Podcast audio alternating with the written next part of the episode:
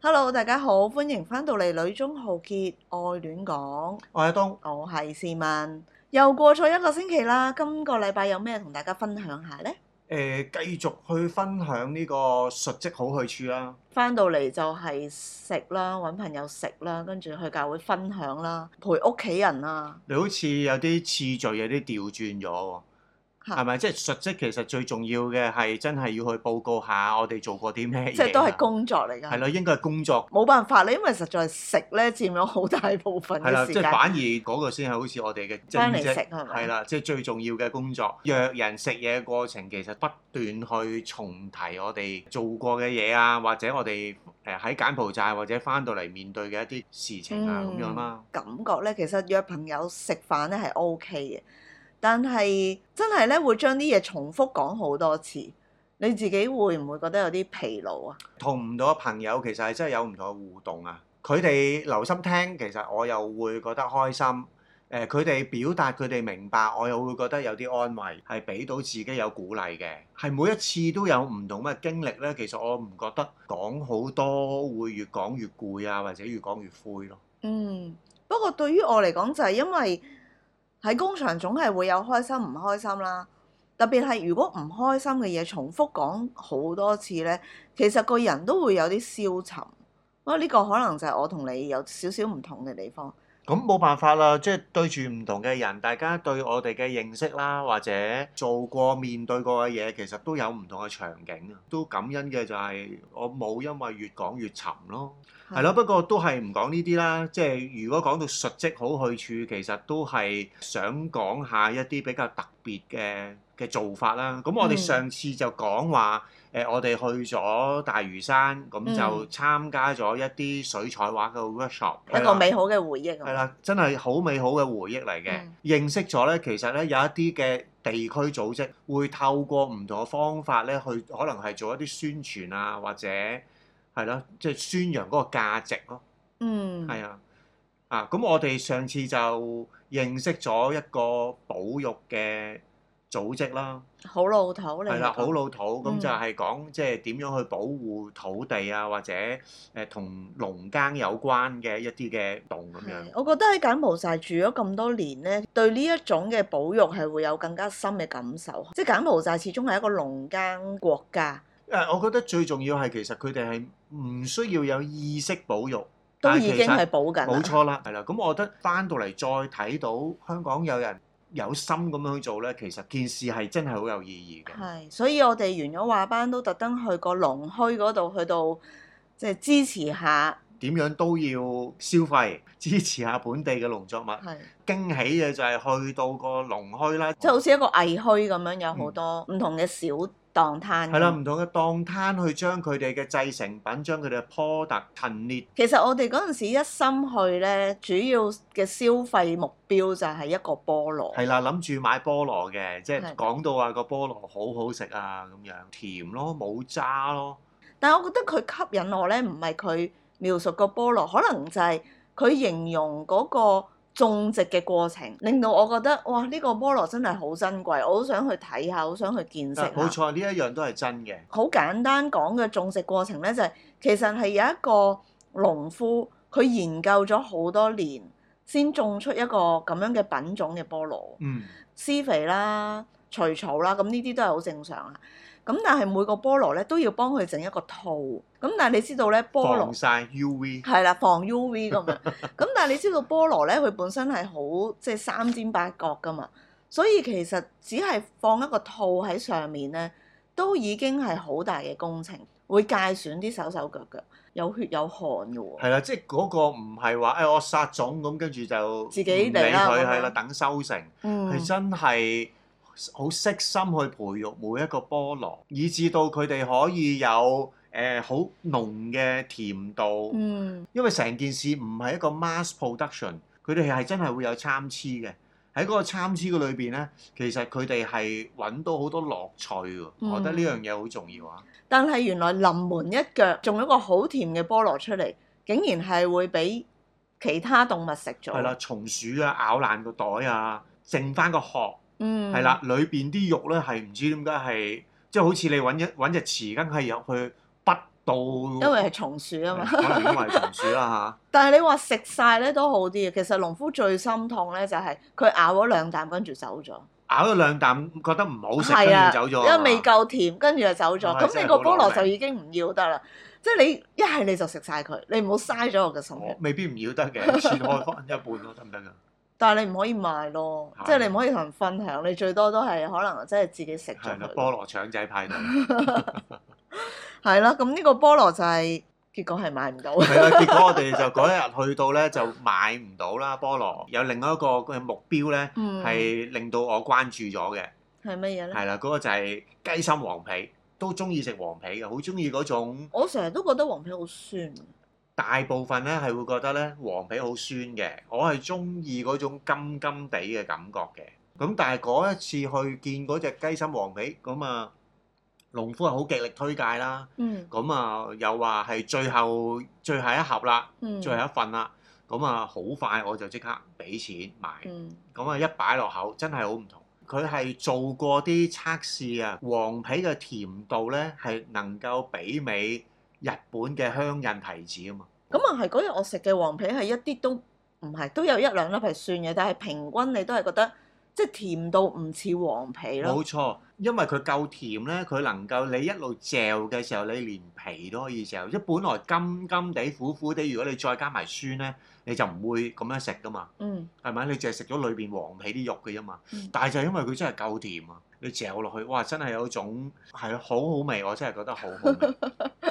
係咪有啲詞窮啊？因為有啲口水已經流咗出係啊，嚟。我已經一路講一路開始發覺自己已經係會流口水。你諗下嗰件事，我覺得佢嘅黃皮就好似柬埔寨嘅芒果咁樣，唔好攞嚟做其他副製品，即係你唔好攞嚟做果醬啊、蛋糕啊，你真係要食翻佢嘅原味，冇錯。咁先係對得住佢。嗰一日又真係同個園主、同個農夫咁啊，會同佢傾下偈、打下牙你交啦睇唔睇？得出佢本來係一個視光師啊？真係睇唔出啦。佢可能着翻一件袍，你就會覺得似啲係你咪？你佢着乜嘢其實都唔知。喺嗰一刻，我淨係知佢係農夫咯。即係你提起呢一件事，我覺得都係幾精彩嘅。作為一個視光師，嗯，我記得佢話佢喺元朗翻工嘅。係。即係大嶼山去元朗公餘嘅時間，佢可以好全副心機嗯，擺咗落去個果園度研究啲農作物可以點樣整得好食啲。我覺得呢件事係好熱血，去咗一次之後咧，會唔會喚起你體內嘅農夫魂啊？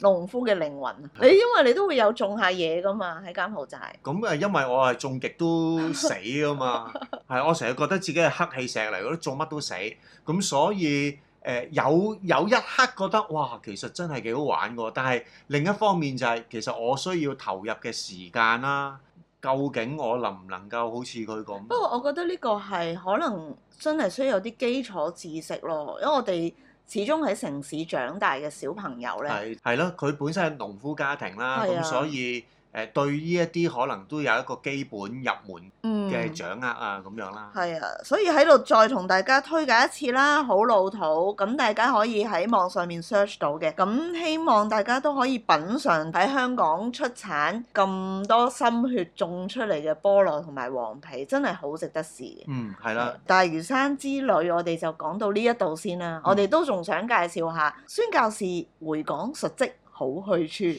處，仲有咩其他地方？我好似又未盡咁啊！依家又令我諗翻起，雖然已經係兩個幾禮拜，玩過好多地方。我哋仲可以繼續講嘅冇錯，可能唔係呢一集咯。嗯我哋將佢擺喺唔同嘅角落，講下我覺得一個幾特別嘅經歷啦，即係係啊宣教士述職好去處啊係啊，述職好去處，海洋公園海洋公園好普通啫，唔係一大 班人去啊。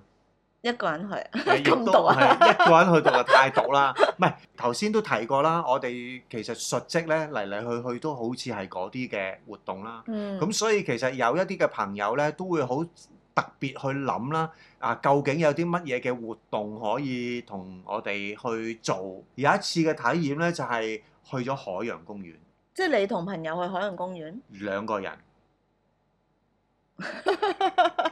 但係嗰個唔係嗯我。嗰個唔係你，亦都唔係一個女仔。咁海洋公園，我諗你都仲未講嗰個係乜嘢人？係嗰個係一個做牧師嘅朋友，哦，一個男牧師。係啦。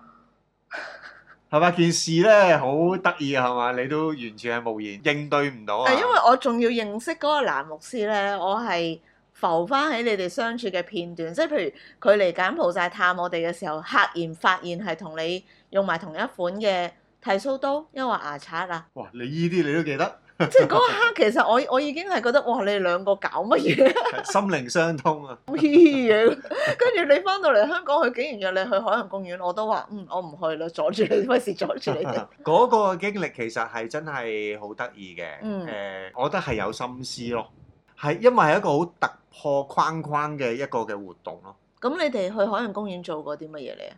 其有冇 實玩啲咩兩個人一齊玩飛船啊？係嗰啲嗱好多嘅嘢咧，細節嘅嘢咧就唔講啦，即係喺呢一度 點解啊？咩啊？點解？即係冇冇費事大家有畫冇面啊係咪？係咯，冇啊，有畫面啦，大佬，即 係係咯。但係誒，好、多時我覺得兩個人出現嘅一啲嘅活動咧，其實就係最輕鬆嘅，又唔會介意食啲咩嘢，又唔會介意去邊度。總 之就係啦，總之就係愛啊行係咯。我覺 得嗰、個嗰個感覺係係真係好療愈咯。同埋你哋嘅熟嘅程度都夠夠 relax 去 enjoy 嗰個過程。即係如果唔係好熟，佢帶住我去呢度去嗰度話玩呢啲，其實可能我都啊其實我唔想玩喎、咁樣咯。兩兄弟咁嗰種感覺係冇乜所謂咯，係咯，玩乜就玩乜咯，做乜就做乜咯。嗯我都未試過同一個姊妹去海洋公園。係咯，所以呢一下嘢我覺得係真係好得意嘅經歷咯。啊，不過夠啦，我覺得講到呢度夠啦。我突然間諗起黃德斌， 我唔想再諗落去， 太有畫面啦。 有咩啫？ 其實我真係唔知啊！你又你又唔想講係咪？更加神秘嗰種，即係想像嘅空間太多。唔係，其實其實個問題唔係話玩啲咩活動啊嘛，而喺嗰個過程嘅裏邊，其實如果嗰件活動係靜態嘅，又可以講下近況。嗯可以交流下，即係一啲即係宣教嘅心得，嗯。係啊。咁如果嗰樣嘢係動態嘅，即係有玩過過山車啦，超低能嘅過山車，我已經覺得有少少頭暈㗎啦。OK，但係啲發泄嘅感覺咯，嗯，即係係啦尖叫係咪？係啦，有啲位你係真係，喂個心嚟一嚟喎，咁你咪嗌出嚟咯，咁嗰種咯，係啊。所以我覺得係誒乜都有咯，啱啱好咯。結果我哋今次翻到嚟，有人問我哋兩個去唔去主題樂園，我哋兩個都異口同聲話唔係去，啦，我哋兩個其實係反而冇咁嘅動力去。老夫老妻啊係咪？ 誒、係啦，咁如果誒阿蘭牧師今次再約你去海洋公園，你去唔去？去 可以啊，冇問題啊。咁如果去主題樂園，去誒、呃迪士尼咧，誒、我唔中意咯，我純粹係你唔中意，係咯，即係唔會更加 fans，所以就拒絕咁樣。我哦呢、個可能唔係因都為係其中一個考慮原 因。 唔行行下，跟住有兩個公仔出係嚟，最重要，唔係米奇同米妮出嚟咯，係米奇同米奇出嚟 咯。跟住兩個麻甩佬喺度仰望睇煙花嗰個感覺真係好奇怪，我真係想像唔到。呢啲你唔好再講， 你唔好再講嘅，即係一一講太有畫面唔得啊。哦我我淨係我仲以為你話一講佢真係約我 去玩，其實我覺得都多人約嘅，即係可能只不過係兩個人去主題樂園就真係比較特別啲啦。咁我就有我嘅獨特體驗啦。咁但係對於你嚟講呢，你有冇一啲獨特嘅體驗呢？或者其實你本身可能都係比較靜啦，嗯，係咯？你覺得有啲乜嘢係可以做嘅嘢？其實我最中意做就真係行書店咯，但係行書店實在有一個唔係太好嘅地方，就係我真係忍唔住手去買書。係錢多得滯 啊！唔係錢多，啊即係其實買一本書嘅消費都唔及你去一次海洋公園啦。 I mean I mean 你嘅銀包咧，一有錢咪會容易啲買咯。唔係嘅，而家用卡都好方便咁啊係啫。係，依家淨連密碼都唔使撳。啊其實我已經咧係會揀幾本，跟住左睇右睇，跟住先決定。但係即係買書，我覺得都唔係一個問題。買書揾地方擠先係一個問題。嗯係咯，跟住買書，然之後要運翻去工場咧，呢個係一個更大嘅問題。係咯，所以其實我就真係好忍手啦呢一件事。咁你忍咗手咯，我咪覺得我可以爆埋你個 quota。原來係咁樣， 咁你譬如約人去海洋公園啊，去食飯嘅時候，我就覺得，嗯，個一百蚊我都冇使喺其他地方，不如我就買咗書佢啦。可以咁樣諗嘅咩？啊，好啊啊，，咁但係今次翻到嚟就係一個係啦，唉，真係。大出血事件，但係出嚟事件就係、我一翻到嚟香港咧，我每去一個我好熟悉嘅群體咧，大家就會同我講：啊，市民，不如你去整下你頭髮啦！我都覺得係有需要嘅。即係已經幾年冇翻過嚟啦，特別係會真係唔係好收息，你一扎起就 O K 啦。個問題係你係連紮起都唔會啊嘛。同埋我啲頭髮好幾年都係你剪嘅啦嘛，已經即係我唔係話你剪得唔好， 我嘅意思係真係唔會好着意去咩髮型屋啊，去即係點樣去處理下咁樣。咁大家有咁樣嘅訴求，我又發覺嗯係喎、其實香港人咧都真係喺呢方面係好有要求，三個禮拜剪一次㗎。但係真係好貴咯， 我想講， 我已經唔係去啲咩高級髮型屋啦，我淨係去一間即係屋村嘅 salon 嗰度，我真係覺得哇，香港人好捨得使錢咯喺呢方面咁。美容永遠都係即係 number one 消費嚟㗎啦。你都有叫我即係唔好咁孤寒啦，出去俾人整啦，係咪？嗯，咁、但係出去咧，整完翻嚟，你開門，哦幾靚嗯喎，好靚喎，跟住你問我幾多錢啊，我即刻唔敢答你。即係其實冇乜嘢，我純粹真係問下啫嘛。係我我知我知你唔係介意嘅，但係啊，你依家開咪講啊。 但係可以食到好多餐飯同買到好多本書咯，即係我會去咁樣去計個價格咯。誒，有時啲嘢冇得咁計嘅。我覺得翻嚟呢一樣嘢，特別對女仔，我覺得係真係需要有一個咁嘅機會。即係執翻好自己嘅眼耳口鼻咁樣。誒呃唔係，我覺得呢一個係我哋好耐冇翻嚟，翻嚟一次述職，我哋真係要去感受下喺呢一度嗰種生活體驗咯。其實我整嘅時候，我會有一個比較係，哇！我用咗我老師成個月嘅人工，即係唔知啊嗰個費用嘅差異咧，係真係會令到我卻步。我唔係唔想自己靚，其實你唔好話你美容啦，我哋如果出去食一餐飯，你計翻個價錢，可能其實係我哋老師一個禮拜嘅伙食嚟。 re-entry shock 嚟嘅喎。嗯，點解、我哋一翻到嚟頭幾個禮拜咧，基本上冇人約，我哋一定係食三餸飯。係因為當我哋望到個價格咧，係好自然就會有一種比對較，換啊嘛。係有一種對換。哇！咁貴，冇嘅，我覺得呢個係 universal 嘅嘅情況嚟噶嘛。即嗯係其實我哋老師啊，佢可以唔食，可以勒緊褲頭，佢份人工可能抌咗超過一半，嗯就係走去做美容。咁所以如果我哋純粹用咁嘅心態去諗，呃我哋其實唔係一啲好過分嘅做法嚟，純粹係一個體驗。你唔會日日咁做噶嘛。咁但係你會 keep 住咁樣做噶嘛？你做開咁，你呢樣嘢就會成為一個習慣。咁我可能就算係連買書嘅 pattern 咧，我都係會因為咁樣而改變。雖然我都係同樣買書，嗯，但係以前咧，我會買一啲譬如小說類嘅書啦。而家咧，我係只係工具書我先會買咯，嗯即係我會覺得嗰樣嘢咧係我會重複地去再用嘅。消閒嘅嘢咧，我就覺得我唔會選擇咁樣去花費。呢個係我真係出咗工場之後有嘅轉變嘅。嗯。係啊，不過我覺得每個人都唔一樣嘅，可能即係有一日我哋真係會翻嚟香港比較長時間咧，其實就會慢慢淡化，有咁嘅可能咯，但係我覺得都係我哋嘅性格嚟嘅，即係比花費之前會諗過係啦落過比較慎重去花費，翻嚟揾翻一種生活。誒、呢一種生活唔係話誒我其實我係好享受呢一種生活，好向往呢一種生活，而係即真係一個體驗咯。我覺得呢樣重要嘅，即係有一個去體驗連結嚟嘅係啦意，思嗰個係連結我覺得好重要咯。係嗰個連結就唔係純粹報告，即係有一啲嘢其實如果網上可以做嘅嘢，我就唔需要特別翻嚟做。係，我翻到嚟就係要做一啲其實上網做唔到嘅嘢。我覺得係㗎。嗯嗱，譬如你話你去美容嘅地方，個 salon 係屋村，只係即係一個屋苑。依家喺香港，可能係一啲名店就係隱世喺呢啲咁嘅屋苑、普通屋苑嘅裏邊。你已經係無形中你知道你係喺呢一個群體呢一種嘅環境嘅裏邊咧，你會覺得最舒服咯。